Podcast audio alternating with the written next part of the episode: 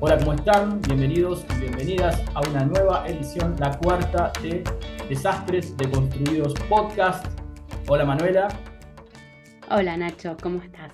Hoy vamos a hacer una edición especial dedicada a la plataforma regional 2023 que se acaba de llevar a cabo, para la redundancia, que se llevó a cabo recientemente en Punta del Este, Uruguay. Así es, y ahí tuve la suerte de, estar esos tres días de, que duró la plataforma regional para la reducción de riesgos de desastres, que es un evento muy importante para, para la región, o sea, es de Américas y Caribe, esto es desde Canadá hasta Argentina, pasando por todos los países, como dice el nombre, del, del Caribe, y donde están invitados todo un grupo de, de actores, digamos, está desde los estados, miembros, los países, los gobiernos, como así también el sector académico, eh, investigaciones, el sector privado. Bueno, es un evento muy importante porque se dan a conocer eh, los trabajos que se llevan en toda la región en materia de reducción de riesgos de desastres. Bien, perfecto. Y lo interesante, más allá de la plataforma de sí, fue que pudimos estar ahí, pudiste estar ahí, y no solo como eh, participante escucha, sino como participante directa, eh, con varias actividades y una puntualmente que eh, te permitió presentar nuestro casi flamante podcast. De eso vamos a hablar y también vamos a escuchar a, varios participantes. pudiste entrevistar a mucha gente, a muchas, muchos hombres y mujeres que estuvieron ahí y eso va a ser lo rico de esta edición y también de la que sigue, porque seguramente va a haber dos ediciones. Sí, poco para comentarle a la audiencia cómo se llevan a cabo este tipo de eventos. Bueno, hay lo que se llaman sesiones plenarias.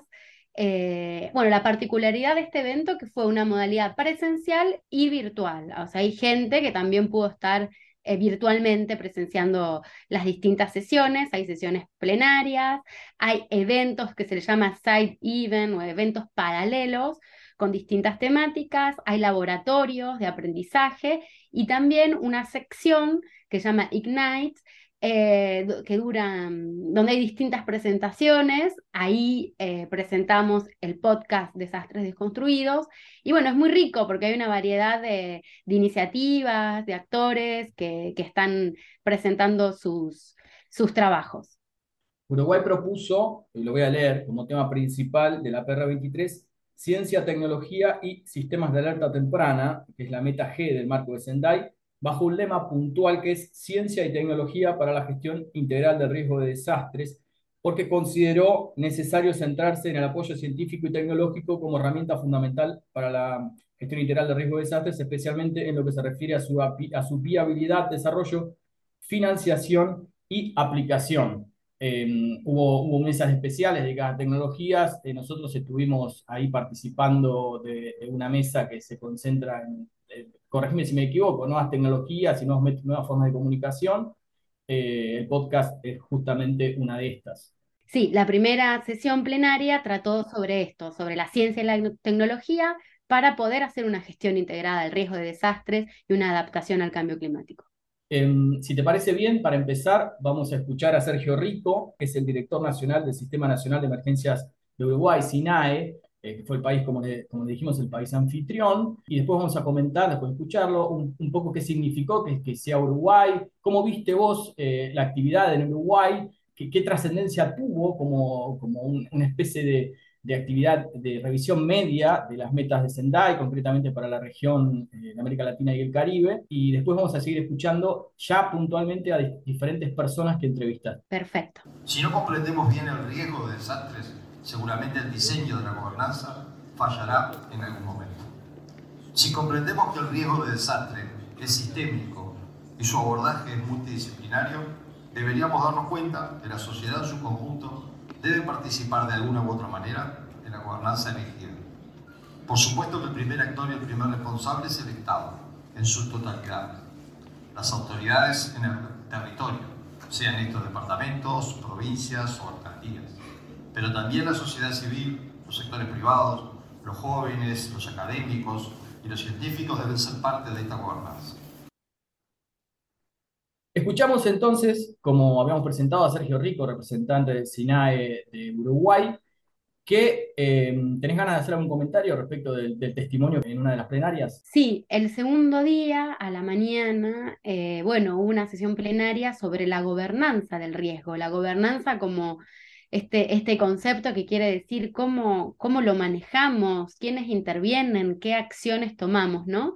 Y el título de la plenaria era Gobernanza del Riesgo, Innovaciones de Políticas y Coordinación Multisectorial para reducir los impulsores del riesgo.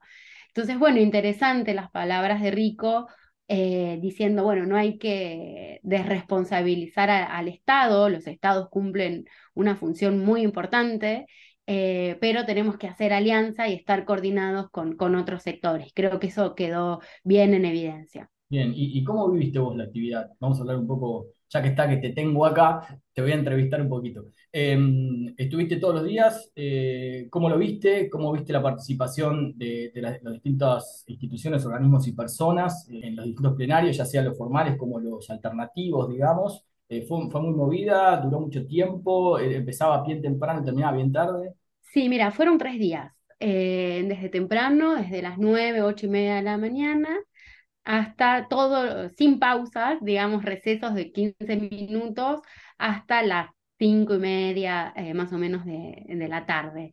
Una participación de más de 700 personas de, toda la región, un número muy importante y se vivió, la verdad, eh, con alegría y entusiasmo. Vamos a ir escuchando, ustedes van a ir escuchando eh, las distintas personas que entrevisté, que lo que resaltan era, bueno, nos volvimos a ver, o sea, después de eh, los años de las restricciones de, la pandemia, eh, se notaba que había ganas de, verse, de reencontrarse eh, y bueno, de empezar a, generar estos vínculos más sólidos y más concretos, más personalmente. Así que mucha participación. Claro. Eso, eso es primordial, no lo, no lo mencioné cuando te preguntaba y me parece que es lo más importante. Se volvieron a ver las caras, a escucharse, eh, sin la mediación tecnológica mirándose, eh, así que fue muy importante, claro que sí. Bueno, eh, estuviste hablando con un montón de gente, algunas la vamos a escuchar ahora, en, estos minutos que, siguen, y otras la vamos a escuchar en la, versión, el capítulo 2 de la edición especial de la plataforma regional 2023 en Punta del Este. Hablaste con Alonso Brenes, una persona muy interesante para escuchar y además con, con unos conceptos fuerte, filosos. Es eh, investigador y coordinador de la famosa red que estuvo un poco detenida y ahora parece que vuelve con todo. Sí, Alonso Brenes, la verdad que es un investigador, él es de Costa Rica, eh, con un, activismo y un compromiso en lo que es la reducción de riesgos de desastres em, muy, muy importante. Él tiene una trayectoria de muchos años trabajando en la temática y ha estado Em, ha trabajado antiguamente en Flaxo eh, y siempre participa, la verdad, de todas las mesas técnicas eh, en, estos, en estos asuntos. Y bueno, estaba ahí en calidad de miembro del coordinador de, la red, em, la audiencia, y bueno, y nosotros tuvimos la oportunidad de, de entrevistar en el primer episodio a Virginia García Costa y en el tercero a Mar Darío Cardona y estas dos personas son miembros fundadores de, la red. Y, bueno, como va a explicar un poco Alonso, ¿qué es esta red?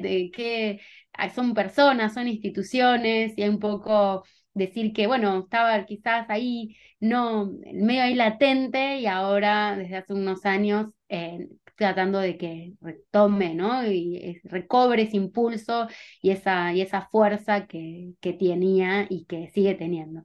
¿Es una red nueva o no. Eh, lo van a escuchar ahora. Bueno, Alonso Brenes, soy eh, investigador y coordinador de la Red de Estudios Sociales para la Prevención de Desastres en Latinoamérica, conocida en corto como la Red. Em, y bueno, un poco de lo que está pasando con la red desde 2020 a la fecha. Em, ha sido bueno, un proceso que se vio un poco interrumpido por la pandemia, pero no, no frenó el trabajo. Hicimos una reunión en 2020 en San José, en el marco de un evento que organizó el Banco Mundial que se llamaba Understanding Risk Centroamérica y ahí pues eh, se dio la oportunidad para que alrededor de 40, 50 investigadores eh, pudiéramos eh, tener una sesión de, de talleres de dos días para revisar la agenda de investigación que no se había revisado desde la reunión de 2008, creo que se había hecho en Panamá. Entonces, eh, la coyuntura ha cambiado, los desafíos regionales han cambiado y entonces, en consecuencia, la agenda de investigación tenía que ser sometida a revisión. No cambió tanto porque muchos de los desafíos permanecen, los que se identificaron desde los 90 con distintas formas, con distintas caretas, pero sigue siendo en lo fundamental eh, la misma problemática que explica por qué los desastres siguen teniendo el peso y siguen incrementando su impacto dentro de la agenda de desarrollo. Entonces, en ese momento se hizo esta revisión de la agenda que está disponible en el sitio web del nuevo sitio web de la red, que es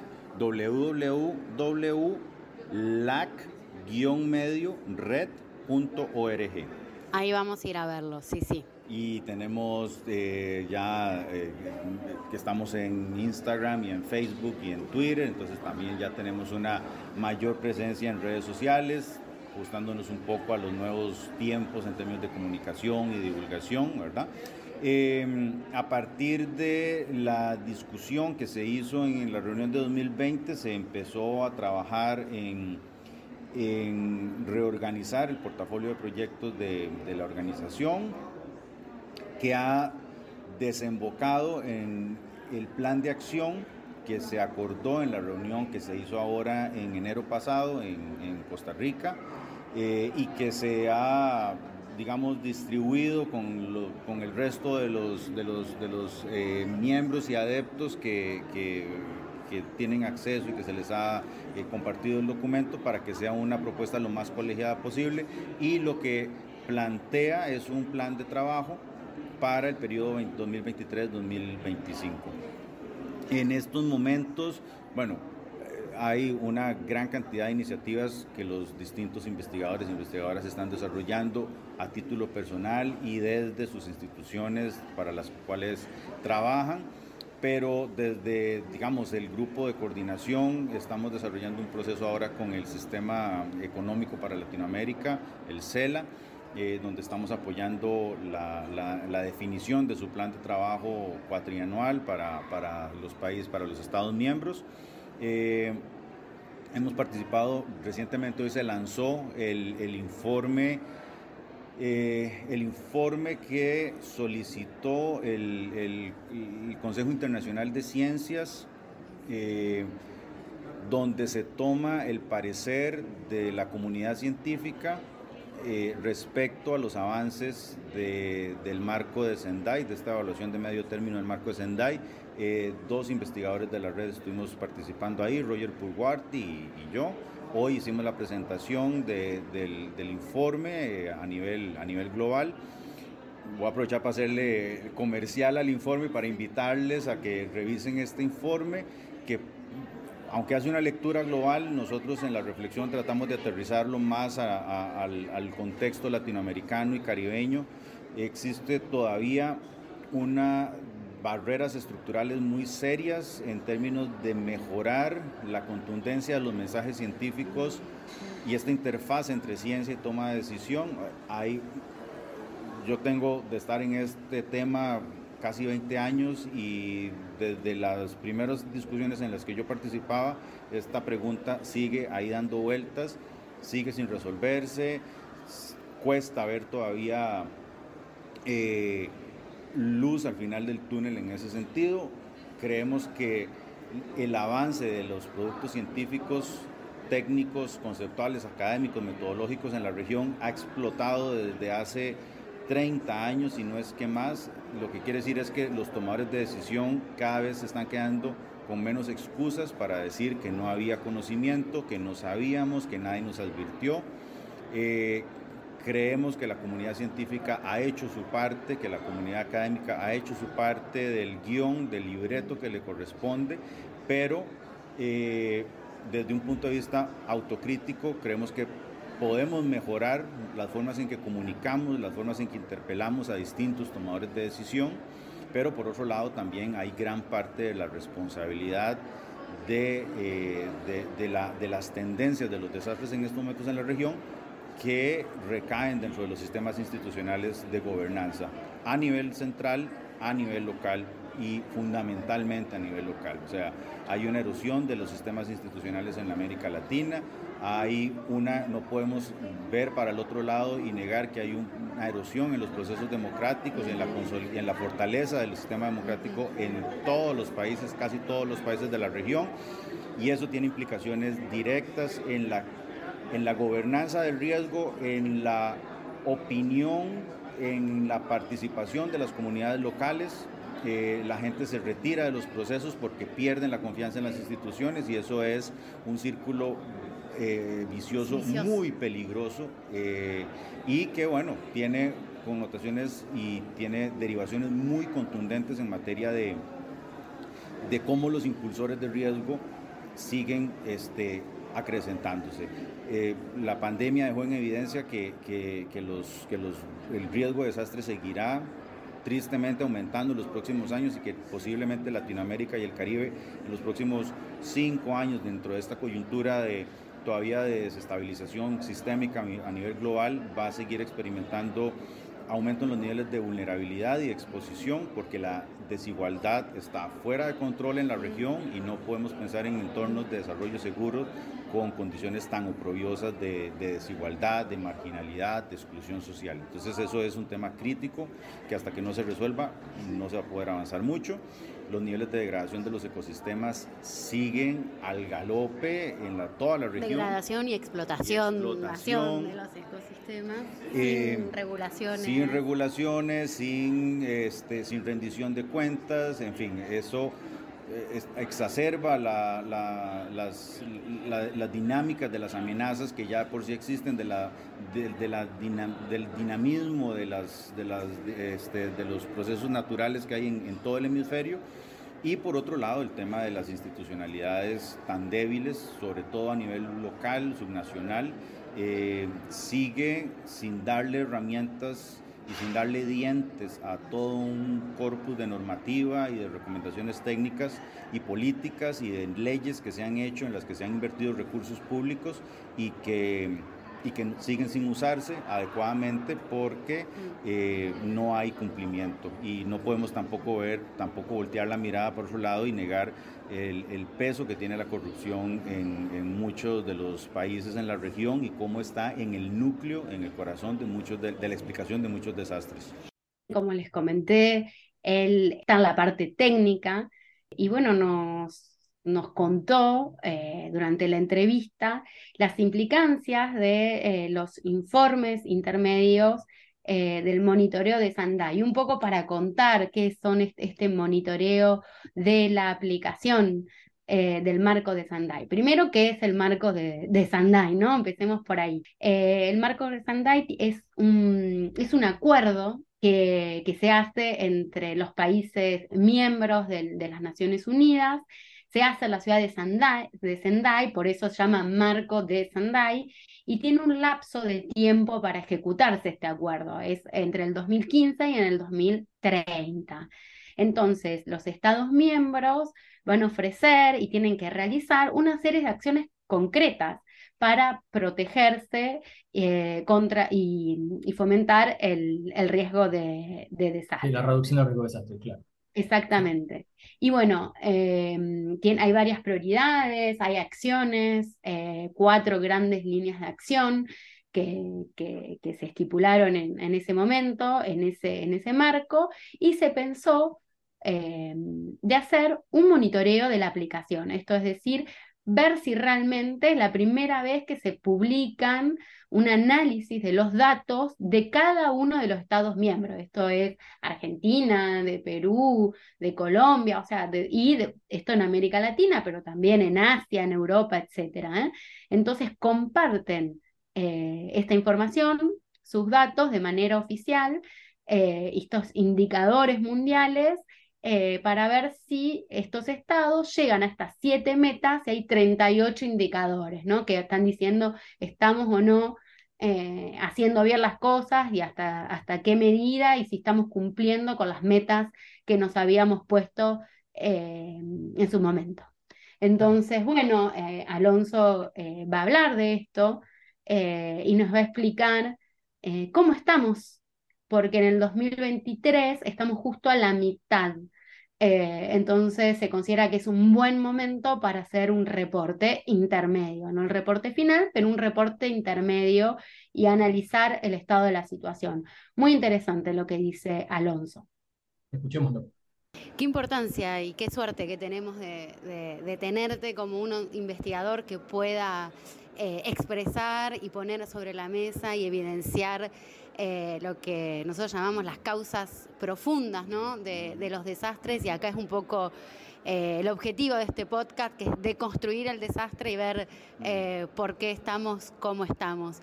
Así que bueno, un nuevo gran impulso. Ayer me habías hablado de remover el hormiguero y, me encantó, me encantó esa frase eh, de renovar esta red, esta red de, distintas gente que viene de la academia y es una pregunta a lo mejor para explicar a la, audiencia.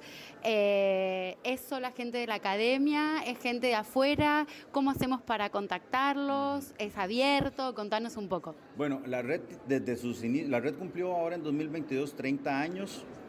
Eh, no, se, no se brincan, como decimos, con garrocha fácilmente, 30 años.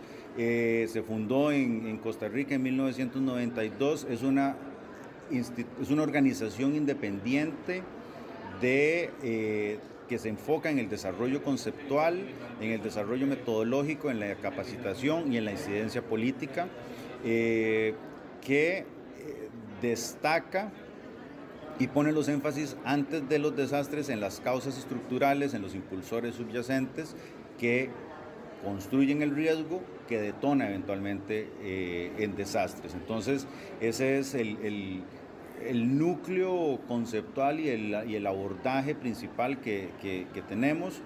Eh, es una organización muy sui generis porque es una red de personas y de instituciones que colaboran con distintos niveles de intensidad, de cercanía, hay como círculos concéntricos de participación, algunos investigadores trabajan en algunos proyectos. Es, es, una pregunta, esta pregunta de, de cuáles son, quiénes son, dónde están, es una pregunta que se planteó en los noventas y que se plantea cada vez que nos reunimos y que cada vez eh, nos convencemos de que es muy difícil de contestar y que creemos que eh, se articula de una forma muy orgánica a través de la gente que trabaja en temas que son, eh, que comulgan con nuestros planteamientos conceptuales y metodológicos, que ponen un, un, énfasis en la vinculación que hay entre desarrollo y riesgo de desastre, que trabajan con un énfasis particular en temas de prevención, de gestión prospectiva del riesgo de desastre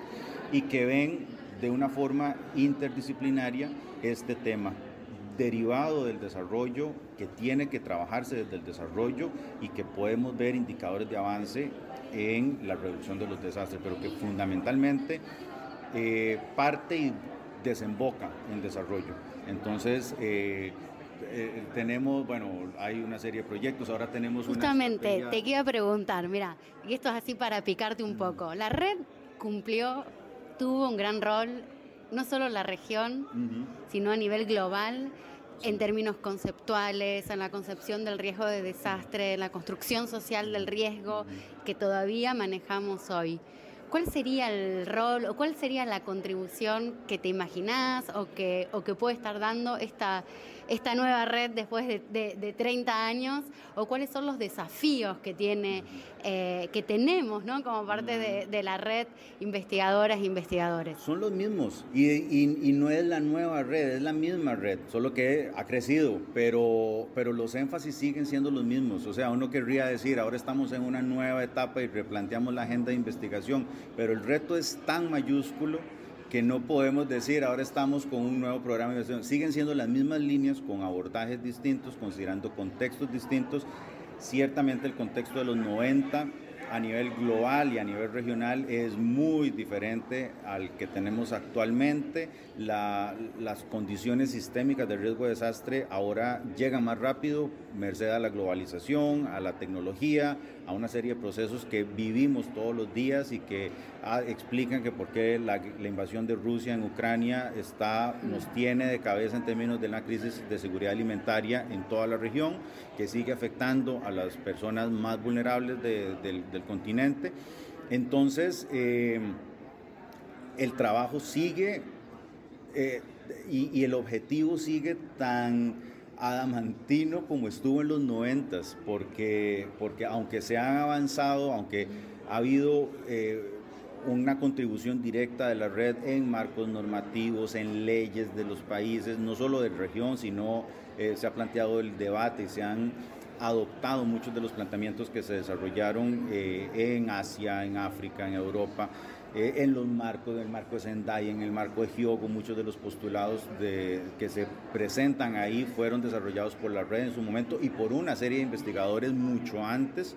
Entonces un trabajo colectivo que además ha integrado mucho el trabajo de investigadores del norte y del sur global eh, que han tratado de, abrir y de tener como un proceso de fecundación mutua de conocimientos, eh, pero, pero el tema sigue con los mismos desafíos, solo que con distintas formas, distintas intensidades y creo que la responsabilidad nuestra es seguir insistiendo, seguir con esa eh, actitud terca, majadera, de seguir machacando en que, en que los desastres no son naturales, eh, que es una cosa que se dice muy rápido y se olvida muy rápido, ¿verdad? Pero que está todavía muy incrustada en la cultura y que le queda muy cómodo a sectores, a, procesos que, eh, que, les, que les, les ampara bien eh, que las culpas las sigamos como colectividad depositando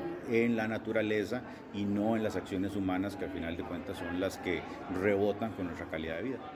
Bárbaro, y una última pregunta, eh, ¿algún comentario, algo que te, sobre la plataforma regional que se está llevando a cabo en, de reducción de riesgos de desastres que se está llevando a cabo en Uruguay? Bueno, primero es bellísimo otra vez ver a, la gente en las discusiones, en las sesiones, creo que hay como un sentimiento de emoción, de efervescencia, de otra vez, la última plataforma se hizo en Jamaica que fue virtual por, por temas de la pandemia. Esta es la primera que se hace nuevamente eh, en persona y creo que eso le está imprimiendo un, un, acento muy particular, un entusiasmo muy particular. Eso por un lado. Eh, creo que la contundencia de los mensajes y, la, y las la fuerza de la evidencia de muchas de las discusiones que se han dado acá eh, arrinconan, nos arrinconan tanto a tomadores de decisión como a académicos, como a funcionarios públicos, como a personal técnico, como al grupo de consultores, en fin, toda la gente que está en esta, que forma estas comunidades, eh, nos arrincona cada vez más hacia la dirección de trabajar en los temas subyacentes del riesgo de desastre. La respuesta va a seguir siendo importante, los preparativos, el los sistemas de alerta temprana siguen siendo importantes porque se ha demostrado que se salvan vidas. No ha sido en vano el trabajo.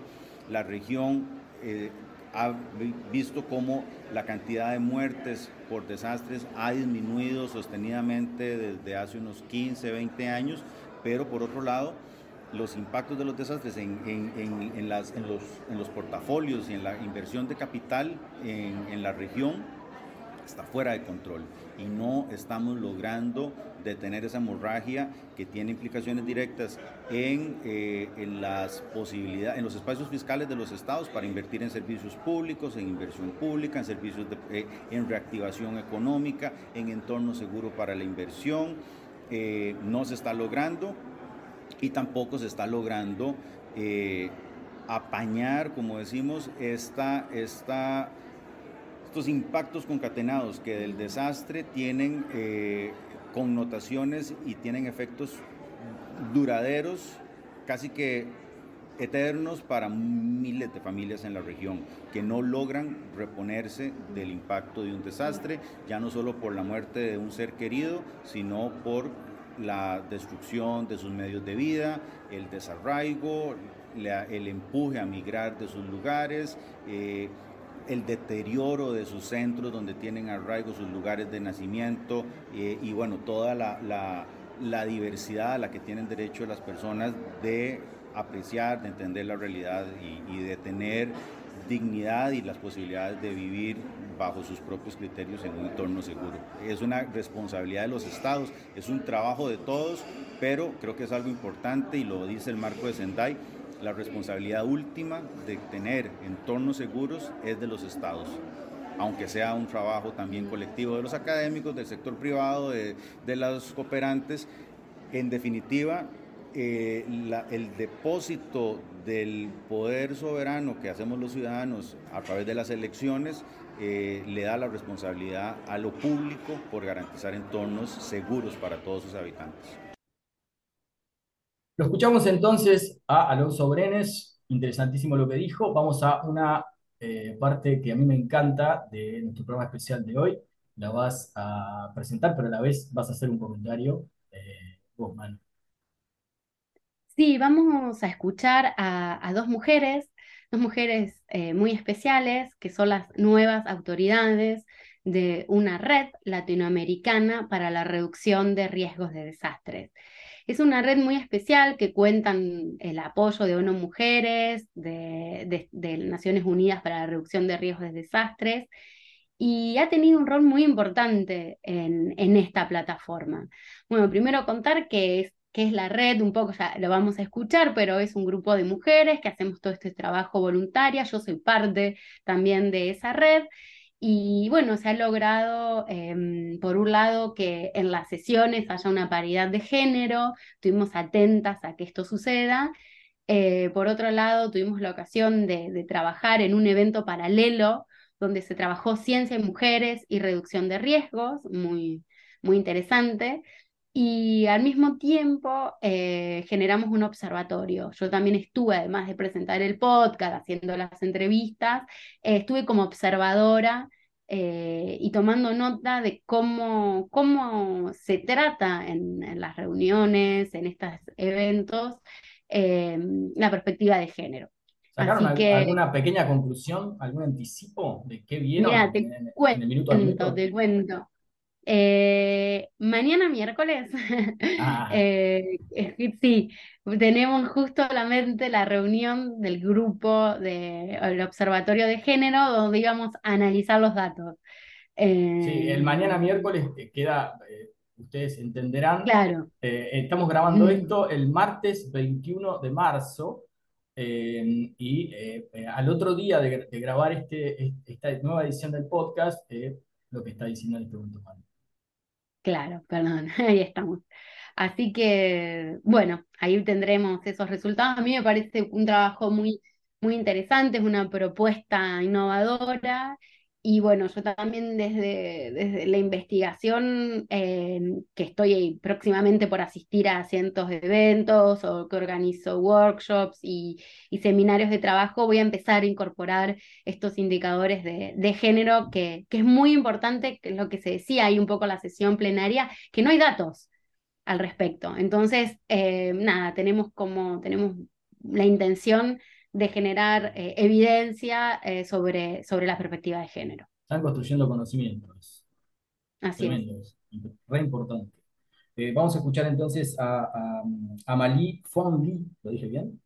Y Giovanna Patricia Osorio Espina son la presidenta y la integrante de la mesa técnica, respectivamente, de la Red LAC de Mujeres para la RRD a la que te referías Hola, Amalie Fon, muchas gracias por este espacio. Amalie Fon Lee, eh, presidenta de la Red LAC de Mujeres para la RRD. Hola, muchas gracias. Giovanna Patricia Osorio Espina, mesa técnica de la Red Latinoamericana y del Caribe para Mujeres en la reducción del riesgo de desastres. Todas muy bienvenidas. Qué gusto tenerlos acá en el podcast Desastres Desconstruidos. Bueno, cuéntenos qué hace esta red de Mujeres América Latina para la Reducción de Riesgos de Desastres. Esta red tiene como objetivo visibilizar el rol que hacen todas las mujeres, también sirve como un espacio para compartir, para ampliar el conocimiento, para divulgar la ciencia que hacen las mujeres, para integrarnos, para eh, lograr muchos objetivos que tenemos que plantear en temas de políticas con enfoque de género para la reducción del riesgo de desastre. Eso y mucho más hace la, la red Black para mujeres.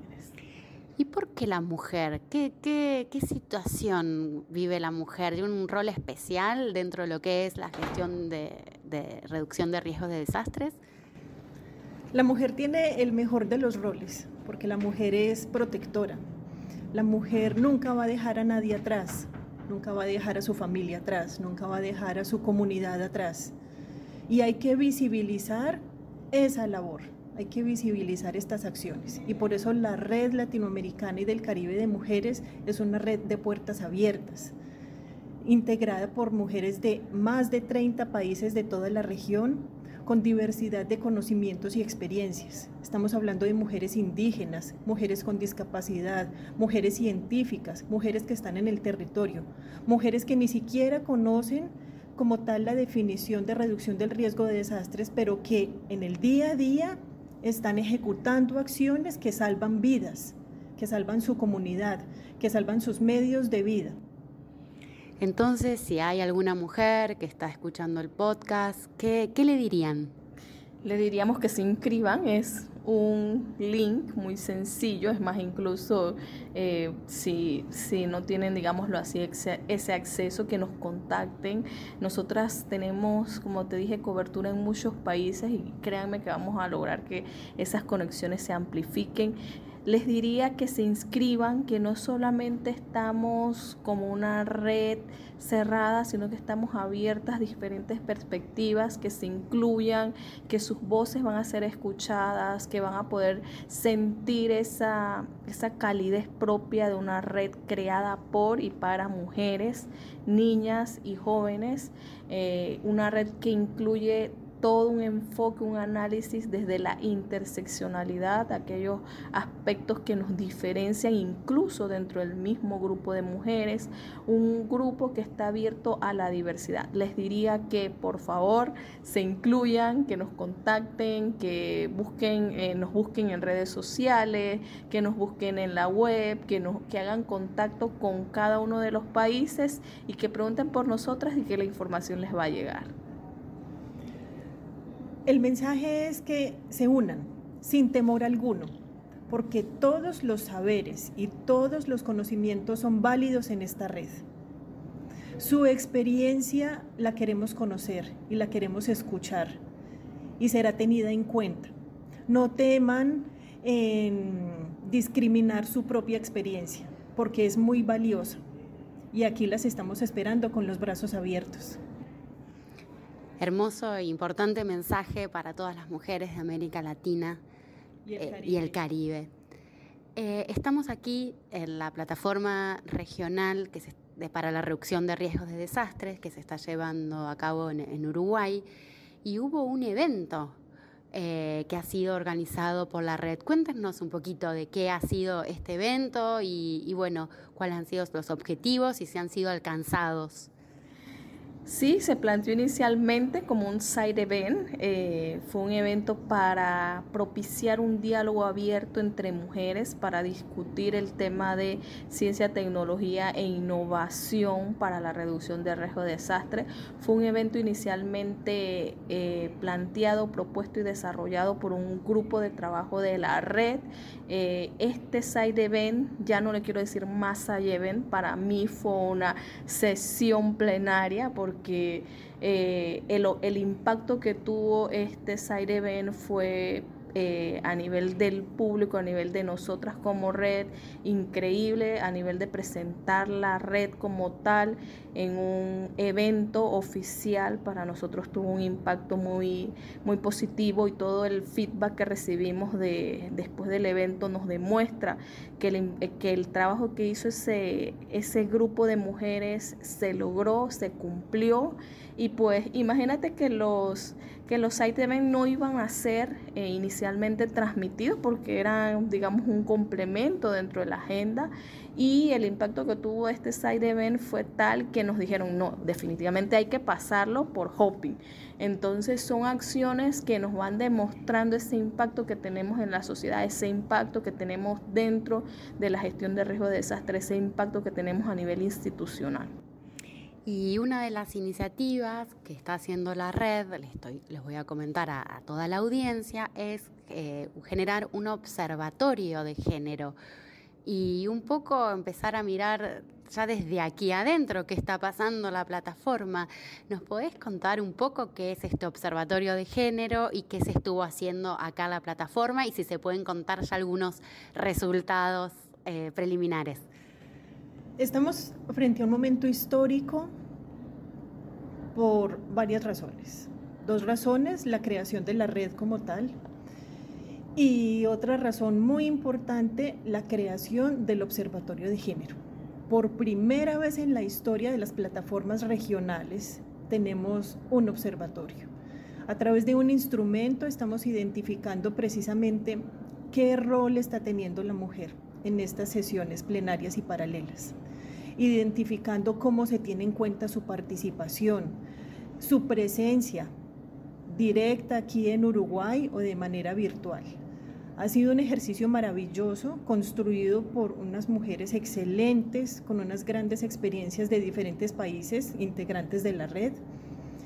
Y se ha ejecutado de una manera exitosa durante estos tres días de la plataforma, identificando precisamente esos aspectos porque ya teníamos un gran avance desde la programación de la, de la plataforma, buscando la paridad de género, entonces el número eh, de mujeres y hombres participando en las sesiones, como sus roles eh, como líderes, tomadores de decisiones y demás.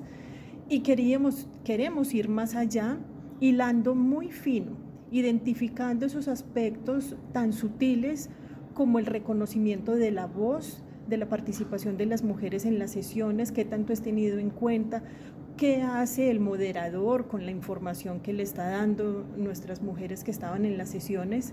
Entonces ha sido un ejercicio muy, muy enriquecedor, muy interesante. En este momento estamos consolidando los datos, estamos terminando pues jornadas y todavía hay mujeres que están participando en, el observatorio y que nos están diciendo, todavía tengo mucha información para enviar, esto está genial, han habido unas participaciones increíbles, entonces en cuanto tengamos los resultados, por supuesto que se los haremos saber. Excelente. ¿Les gustaría agregar algo más? Me gustaría agregar que somos una organización que cuenta con el que se fundó y que cuenta con el apoyo de tres grandes auspiciadores, eh, UNDR. Eh, ¿Puedes contar qué es UNDR para la audiencia? Es la Oficina de las Naciones Unidas para la Reducción del Riesgo de Desastre, especialmente la sede, la Oficina Regional para las Américas y el Caribe. Contamos con GNDR. Eh, que también es un gestor que tiene que ver con la reducción de desastres y contamos con el apoyo de ONU Mujeres. Entonces son nuestros tres principales auspiciadores y estamos muy agradecidos con ellos porque gracias a ellos eh, se ha logrado este importante avance eh, en materia de enfoque de género. Muchas gracias. Sigamos para adelante la red de mujeres. Bueno, y por último, eh, vamos a presentar para esta edición especial de PR23, que es la, abreviación que hacemos a la plataforma regional, Andrés, Dimitri, Claro, que es el coordinador del Plan Nacional de Reducción del Riesgo de Desastres de la Secretaría Ejecutiva del SINAGIR, a cargo de la Secretaría de Articulación Federal de la Seguridad del Ministerio de Seguridad de la Nación de la República Argentina. Así que ya tuvimos académicos, sector técnico, eh, tuvimos la representación de Uruguay eh, y ahora vamos a tener a concretamente eh, la experiencia de un gobierno, el gobierno argentino. Sí, y es muy, me pareció muy interesante poder entrevistar también a, a, un Estado miembro y bueno, él hizo unas preguntas sobre, bueno, qué es la acción que hacen para, para el país, para este caso Argentina, pero también qué, qué relación, cómo, cómo se piensa el país dentro de una comunidad más amplia como es la región latinoamericana. Así que también muy interesante y me parece que es pertinente para este podcast que, que pretende eh, llegar a la audiencia eh, latinoamericana y caribe. Escuchemos a Andrés Dimitri. Hola, mi nombre es Andrés Dimitri y soy el coordinador del Plan Nacional de Reducción de Riesgo de Desastres para la República Argentina. Estamos trabajando en la conformación y estandarización de las acciones y el plan de trabajo de las comisiones técnicas. Incorporamos dos comisiones técnicas transversales, la Comisión de Género y la Comisión de Discapacidad, e incorporamos la Comisión Técnica de eh, Sequías. El año pasado hicimos un, plan, un proceso consultivo para la redacción del nuevo plan en donde incorporamos eh, metas y propuestas de la, de la sociedad civil para el Plan Nacional 2024 2030. ¿Qué impresión te está llevando de la plataforma regional para la reducción de riesgos de desastres? ¿Qué mensajes, qué desafíos tenés ahora eh, por delante después de este encuentro?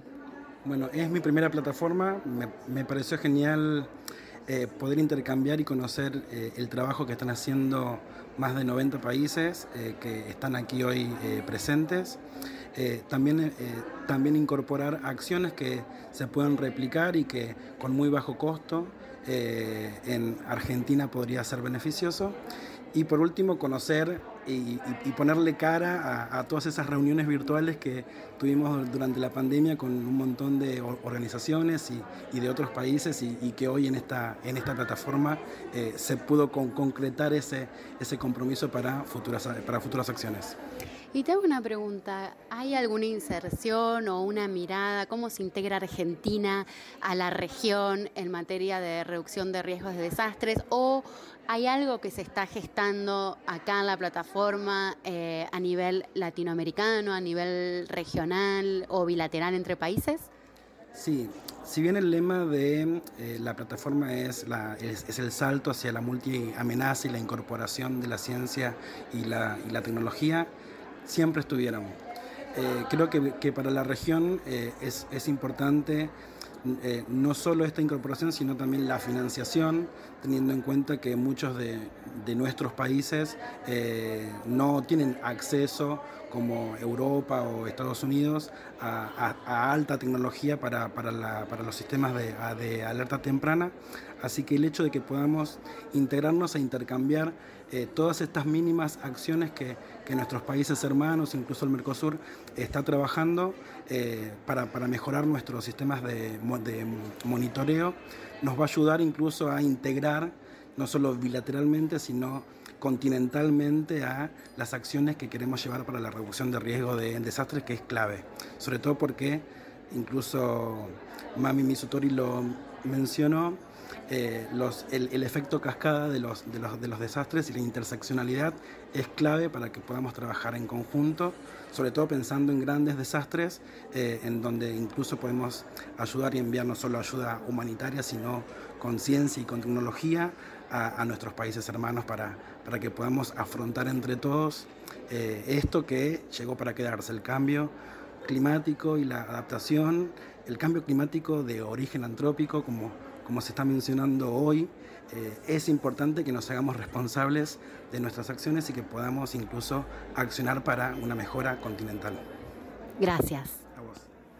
Escuchamos entonces a Andrés Dimitri eh, explicando la experiencia argentina en lo que es eh, el Sistema Nacional de Gestión Integral de Riesgos y concretamente los trabajos que se hacen para reducir el riesgo de desastres y de su participación en la plataforma regional 23 que se hizo, como les decíamos, en Punta del Este, Uruguay recientemente, y a la que dedicamos un capítulo especial que está terminando y que también le vamos a dedicar un segundo capítulo más adelante. Así que cada vez que haya actividades relevantes en las que podamos participar, eh, se lo vamos a traer como ediciones especiales y siempre de acá en adelante también vamos a continuar con los ingredientes del riesgo de desastre. Ya hablamos de amenazas, ya de exposición. hablamos de exposición, hablamos de la historia de los desastres en América Latina y vamos a seguir a lo largo de 2023 hablando de distintos ingredientes y otros enfoques para lo que es la gestión para la reducción del riesgo de desastres. Manu, lindo capítulo.